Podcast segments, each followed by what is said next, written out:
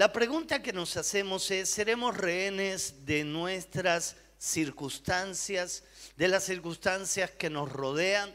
¿Será que podemos reaccionar eh, frente a un destino que a veces parece inevitable? ¿Te habrá pasado en algún momento sentirte víctima de un sistema ante el cual pareciera ser que nada podemos hacer y que somos víctima y parte de esta realidad? Me acuerdo hace muchos años la película de Truman Show. ¿Cuántos vieron esta película? ¿Sí? ¿Se acuerdan de esa película? Con el actor principal, Jim Carrey ahí donde él era parte de un reality. Toda su vida era un reality.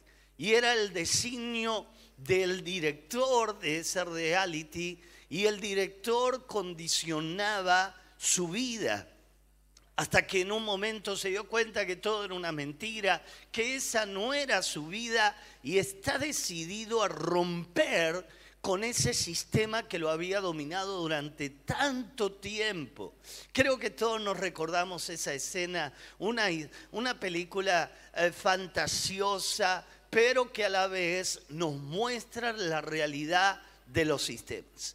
Hay sistemas. El mundo, cuando la Biblia habla de mundo, no está hablando del planeta Tierra, sino que está hablando del sistema que nos domina, que nos condiciona y que nos hace ver cosas que no están bien, que no son buenas, como si fueran normales y como que si no las tenemos no podemos ser felices. En estos días estamos viendo cómo toda la sociedad pareciera ser que ha reaccionado frente a la muerte de estos muchachos a través de, eh, de haber consumido cocaína en mal estado.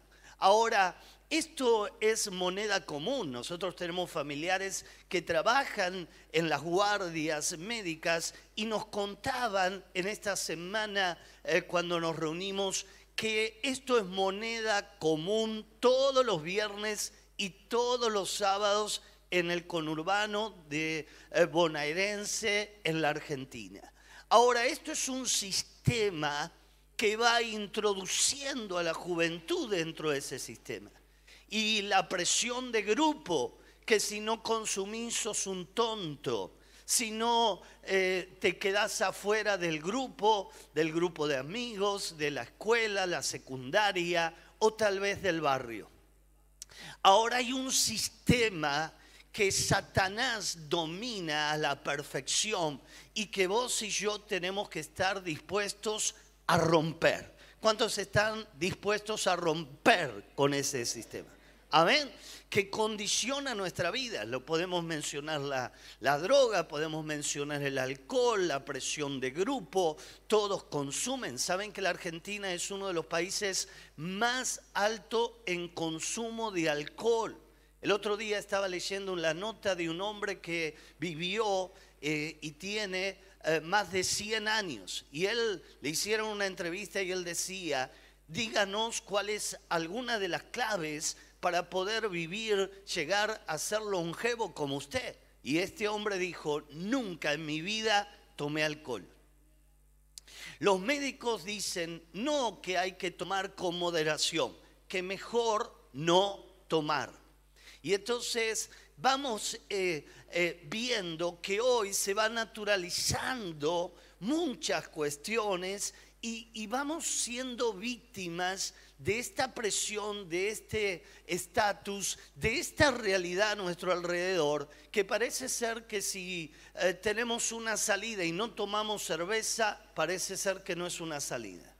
Y entonces ahí nos quedamos fuera de un sistema los negocios en la Argentina eh, no, le ha, no le ha ido nada bien en la pandemia, pero lo que no para de abrirse son cervecerías. Entonces tenemos el más alto consumo de alcohol y entre los jóvenes ni que hablar. Les superamos a países nórdicos, a países que viven en fríos extremos, porque se ha hecho una moda, una forma de divertirse o una forma a nuestro alrededor.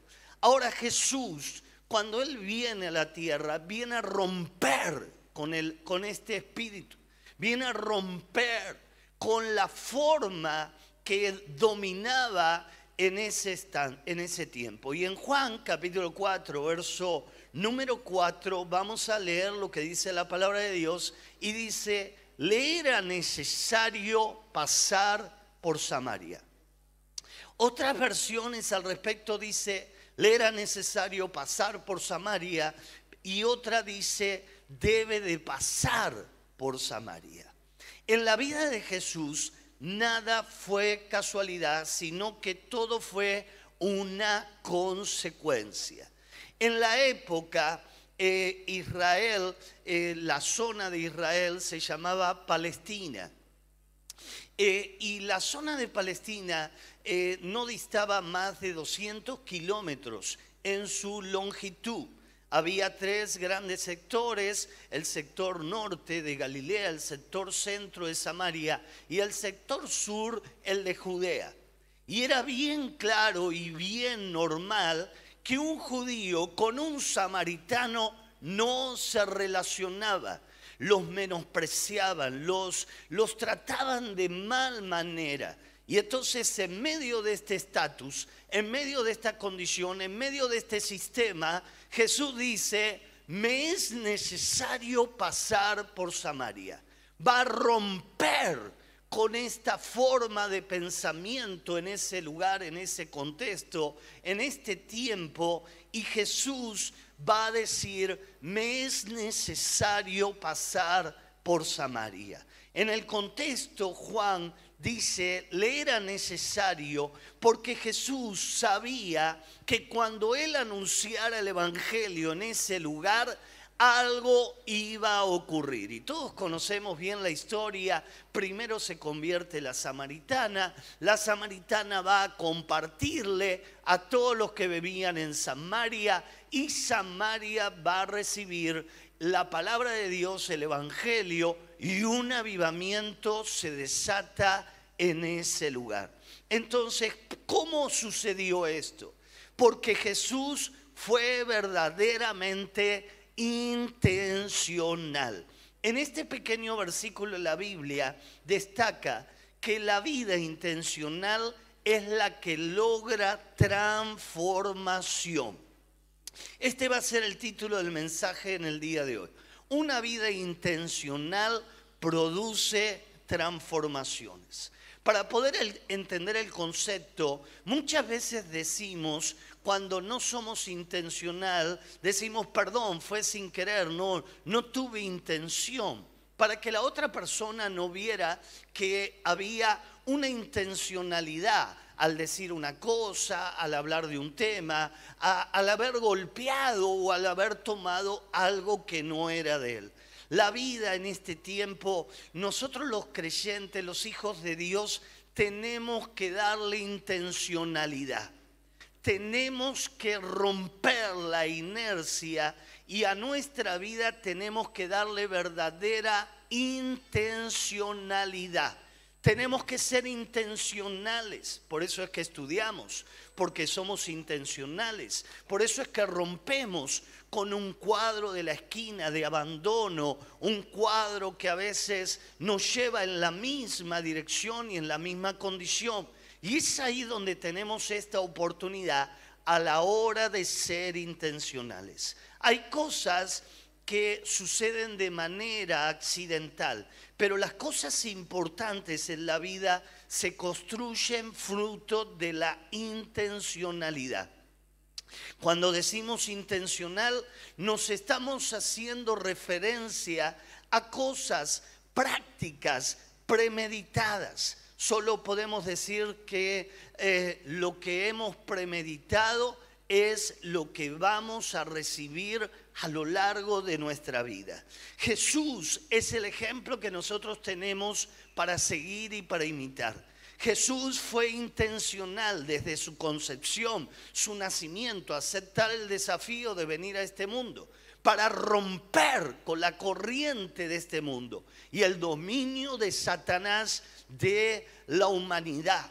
Y ahí es donde Jesús fue intencionalidad. En primer lugar, lo que vamos a decir acerca de Jesús, que Jesús fue intencional en, la, en el deseo de hacer la voluntad de Dios. En el Salmo 40, verso número 8, declara, el hacer tu voluntad, Dios mío, me ha agradado. Mira lo que dice Jesús, hacer tu voluntad me ha agradado. El propósito del Señor era hacer únicamente la voluntad del que lo envió.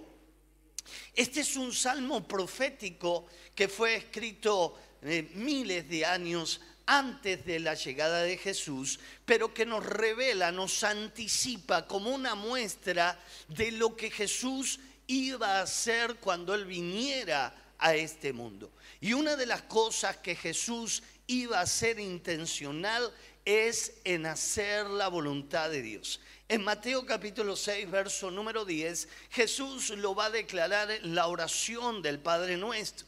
Y él va a decir, venga tu reino, hágase tu voluntad, como en el cielo, así también en la tierra. Los discípulos quieren aprender a orar y Jesús le va a decir, ¿quieren saber orar? Van a orar de esta manera, se haga tu voluntad, como en el cielo, también en la tierra. ¿Cuál es el designio de los hijos de Dios? Que se cumpla su voluntad en nuestras vidas. Que el propósito de Dios se cumpla en cada uno de nuestros corazones. Dejo de hacer, cuando estamos hablando de hacer la voluntad de Dios, estamos hablando de dejar de hacer lo que se me da la gana. Vivimos en un mundo donde cada cual hace lo que se le da la gana. Y es cuestión de ganas. Todo pasa por lo que ahí siento, deseo, anhelo. No me importa si es la voluntad de Dios, no me importa si está bien, no me importa si es lo correcto.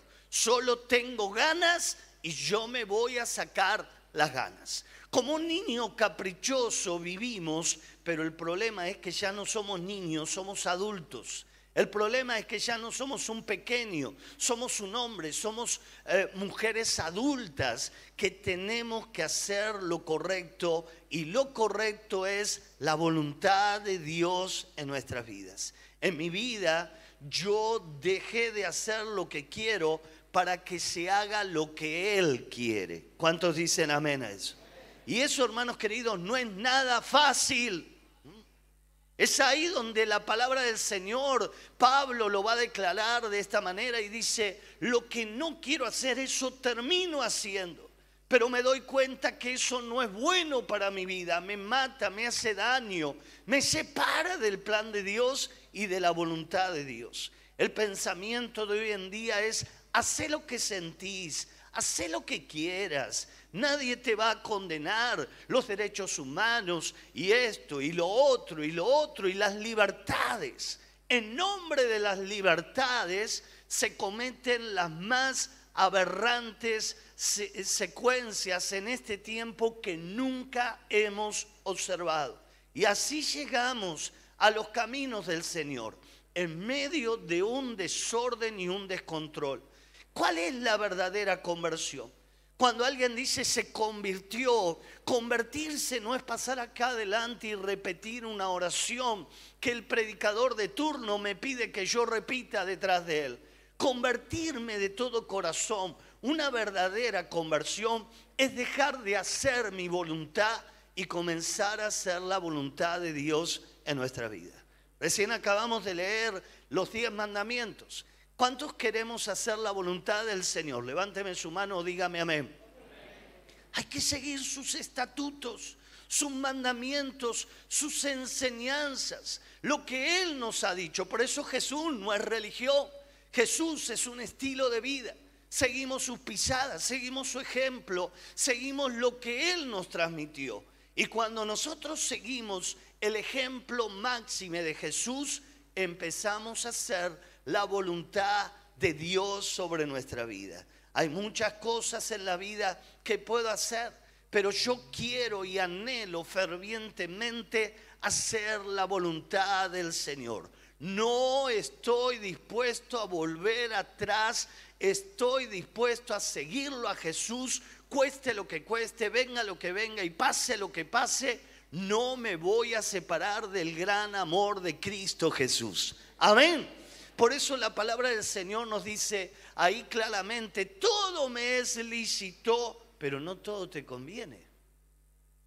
El Evangelio no te priva de libertades. El Evangelio no coarta tu libertad ahí de acción. El Evangelio solo te dice, esto es lo mejor para tu vida. Esto es lo que te va a bendecir en tu vida. Y cuando uno rechaza lo mejor, uno acepta lo que queda. Y lo que queda es lo que el mundo tiene para ofrecerte.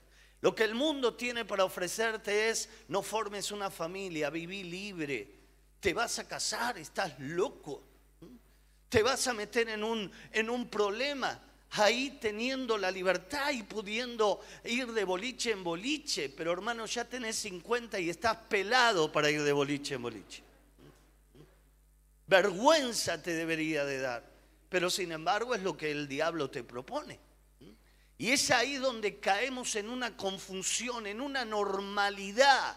Y este es la corriente del mundo. Pero nosotros los creyentes no vamos con la corriente del mundo. Nosotros los creyentes vamos en contra del mundo. Y ahí es donde tenemos a veces luchas, diferencias y hasta algunos se burla de mí. Pero el dicho dice, el que ríe último ríe mejor y yo voy a reír más fuerte y mucho mejor porque estoy tomado de la mano poderosa del Señor. Amén. Una vida intencional es elegir por Jesús. La Biblia nos habla acerca del pecado. El pecado nos esclaviza. Pero cuando llegamos a Cristo somos libres del pecado. Satanás nos esclaviza a través de sus mentiras, sus engaños, sus maquinaciones, sus tretas. Por eso la Biblia dice, no ignoramos las maquinaciones del Señor. Y el Señor declara en su palabra, conoceréis la verdad y la verdad los va a hacer libres. Y ahora yo no estoy obligado a seguir a Jesús, yo decido por Jesús. Por eso Jesús dice, yo soy el camino, yo soy la verdad, yo soy la verdadera vida. Y el que crea en mí, aunque esté muerto, vivirá. Esa es la promesa de Jesús. Por eso nosotros pasamos de muerte a vida. La vida realmente se evidencia cuando llegamos a Cristo, conocemos a Jesús. Una vida intencional es elegir por Jesús. Y este pasaje nos muestra que vivimos diciendo no de manera casual, sino de manera intencional. Una puerta angosta o una puerta ancha un camino angosto, un camino ancho. Construimos sobre la roca o sobre la arena. Servimos a Dios o a las riquezas. Ya no se puede servir a dos señores, nos declara la palabra de Dios. Decido mantener el rencor o decido perdonar y ser libre. Eh, decido sembrar y así cosechar o nunca sembré y nunca cosecharé. Decido seguir en el pecado o decido abandonarlo. Decido seguir a Cristo o decido darle la espalda. El Espíritu Santo toma nuestra intencionalidad para obrar. El Espíritu Santo poco puede hacer si la persona no es intencional. Las decisiones intencionales que nos alejan del pecado activan la obra del Espíritu Santo en nosotros. Cuando somos intencionales en querer agradar a Dios, en querer hacer su voluntad, en ser fieles, en tomarnos de la mano del Señor, el Espíritu Santo identifica a esa persona, la unge, la llena de poder y la levanta. Por eso la intencionalidad. No se puede ser santo si no somos verdaderamente intencionales a la hora de ser santos. Por eso recién estamos participando de la Santa Cena de manera intencional. Buscamos ser santos, buscamos consagrarnos, buscamos ahí limpiar nuestro corazón. No lo hacemos de manera casual, lo estamos haciendo de manera intencional. En segundo lugar, Jesús fue intencional al extender el reino de los cielos. En Marcos, en el capítulo 1, el verso 35 al 39, vamos a leer lo que dice la palabra de Dios y su palabra declara. Y levantándose muy de mañana, siendo aún muy oscuro, salió y se fue a un lugar desierto y allí oraba. Y le buscó Simón y los que con él estaban, y hallándole le dijeron, todos te buscan. Y él les dijo, vamos a los lugares vecinos para que predique también allí, porque para esto he venido. Y predicaba en la sinagoga de ellos en toda Galilea y echaba fuera los demonios. Los discípulos vienen y le dicen, después de semejante respuesta en Samaria, avivamiento, multitudes, eh, un despertar espiritual, toda la ciudad está convulsionada. Sin embargo, ahí vienen los discípulos y le dicen, todos te buscan Jesús. Qué tentación la de Jesús, la de hacerse famoso, la de tener un nombre, la de ser alguien. Y de repente Jesús dice, acá no nos vamos a quedar, vamos a seguir camino. Y vamos a ir a la zona de Decápolis, ahí a Gadara. Y ahí es donde Jesús no se conforma con lo que pasa en Samaria, sino que ahora va a predicar la palabra de Dios en Gadara. Y un avivamiento y un despertar espiritual, ahora le toca el turno a la ciudad de Gadara en Decápolis donde todos sabemos perfectamente que un endemoniado y hasta otras eh, partes de la Biblia dice que dos endemoniados ahí feroces, desnudos, que vivían en los sepulcros y los tenían que atar, ahí se van a enfrentar con Jesús. Una tormenta, el barco que se le da vuelta y de repente Jesús llega a ese lugar, predica el Evangelio y cuando predica el Evangelio, me imagino que todos los apóstoles se habrán dado cuenta, ahora entendemos por qué el barco casi se da vuelta. Ahora entendé, cuando vos estás en la voluntad de Dios, entendé ahora por qué hay tanta lucha en tu hogar. ¿Por qué hay tanta lucha en tu economía? ¿Por qué ahí de repente está siendo sacudida tu salud, tus finanzas? Entendé que si hay una lucha es porque Dios tiene preparada una gran victoria para tu vida. Hermano, tu vida no termina en la lucha. Soporta la batalla, soporta la lucha, soporta la dificultad, porque todo aquel que persevera hasta el fin, el Señor lo prometió y lo cumplirá. Dios te dará una tremenda victoria. Amén. Cuidado con las tentaciones. El diablo vino a tentarlo a Jesús. No solo fue tentado Jesús cuando ahí eh, el diablo le mostró los, los reinos de la tierra o lo llevó al pináculo y le dijo, tírate eh, si sos el hijo del Señor y Dios te va a sostener, sino que acá también lo tienta con la fama. Vos sos muy famoso en Samaria. Acá te conoce todo el mundo, quédate acá. El diablo le quería hacer creer que era el number one en Samaria. Y en ese momento estaba pasando de esta manera. Y la tentación es, quédate acá.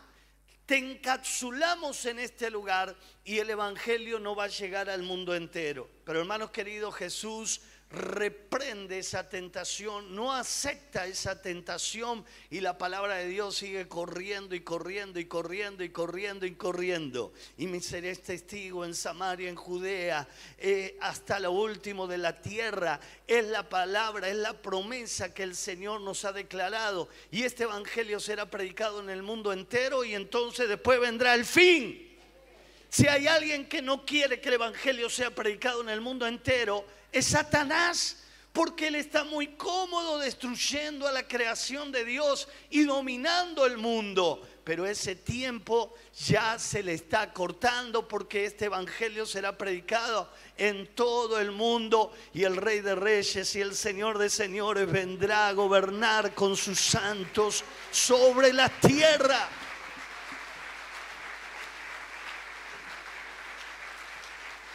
Amén.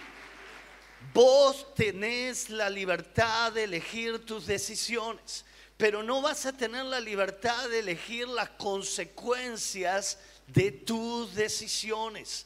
Y ahí es donde nos damos cuenta que Jesús se da, eh, ahí descubre que aquí Dios nos está usando, aquí Dios está haciendo cosas tremendas, pero hay otra gente que también tiene que oír la palabra del Señor. Y es ahí donde Jesús va a ir a la zona de los endemoniados y ahí Jesús con esa intencionalidad es donde se va a encontrar con el endemoniado.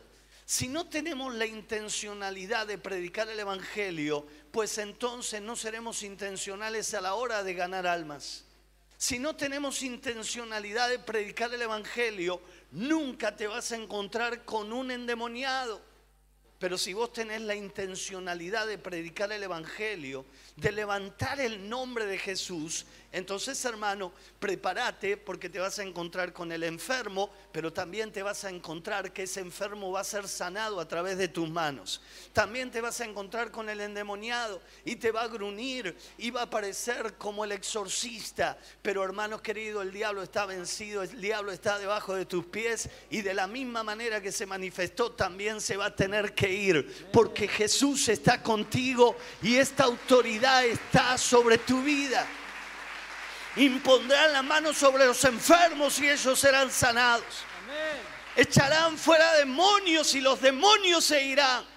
Pero para que esto podamos tenerlo, tenemos que tener una verdadera intencionalidad. ¿Cuál es mi intencionalidad?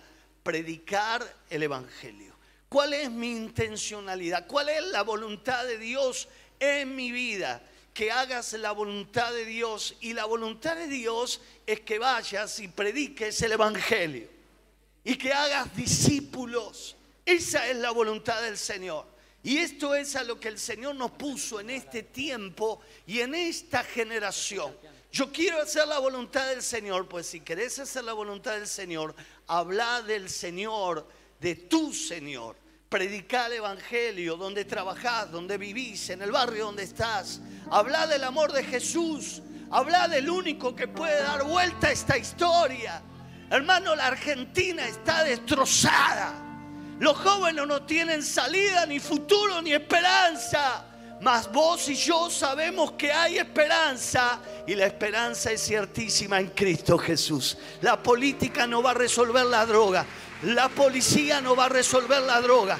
La marginalidad no va a resolver la droga. La, situación dominante no va a resolver la droga, pero el Cristo de la gloria es el que puede salvar a tu barrio, es el que puede salvar a tus hijos, es el que puede cambiar y parar esta historia. Argentina necesita un avivamiento.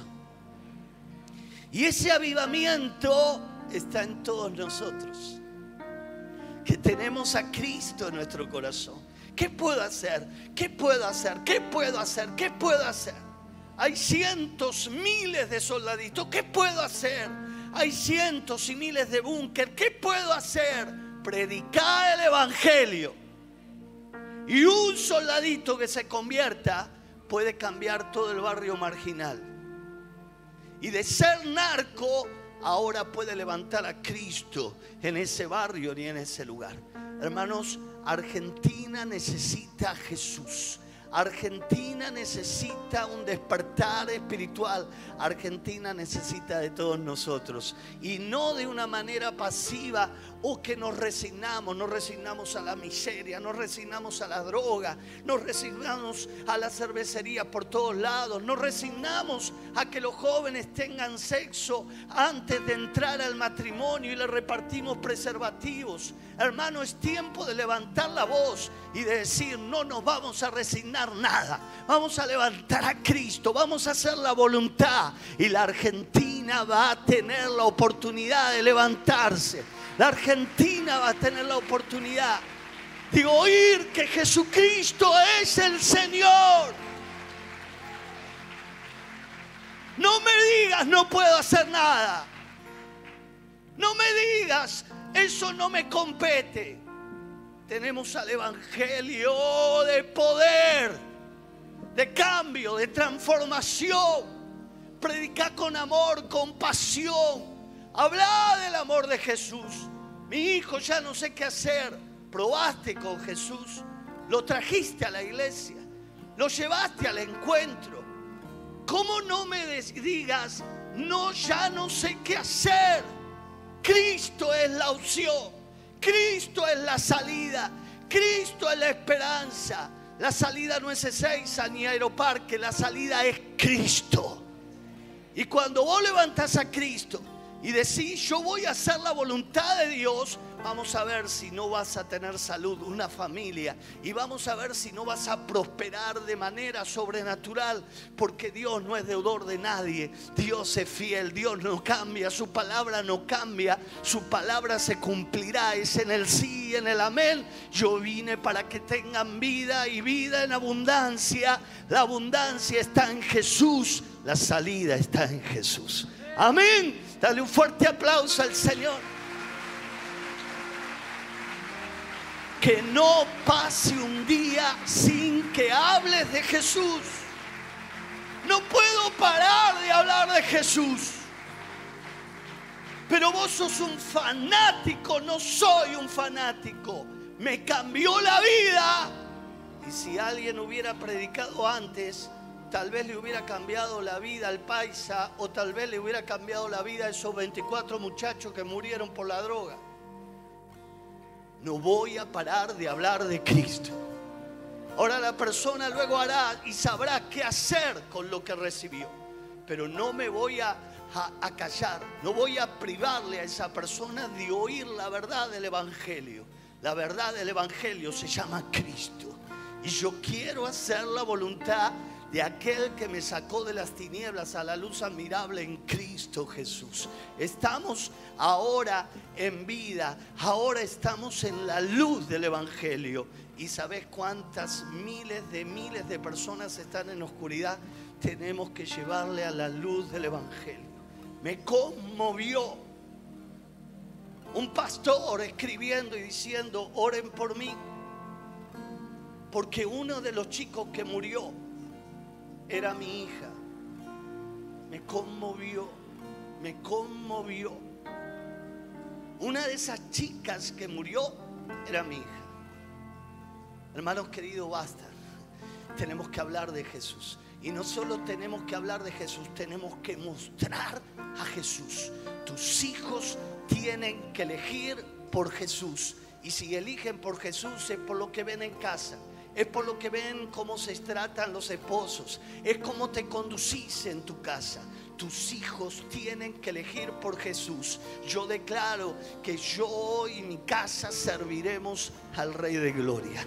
Yo declaro que la casa será casa de Dios. Yo declaro que la droga no entra a casa. Yo declaro que el alcohol no entra en casa.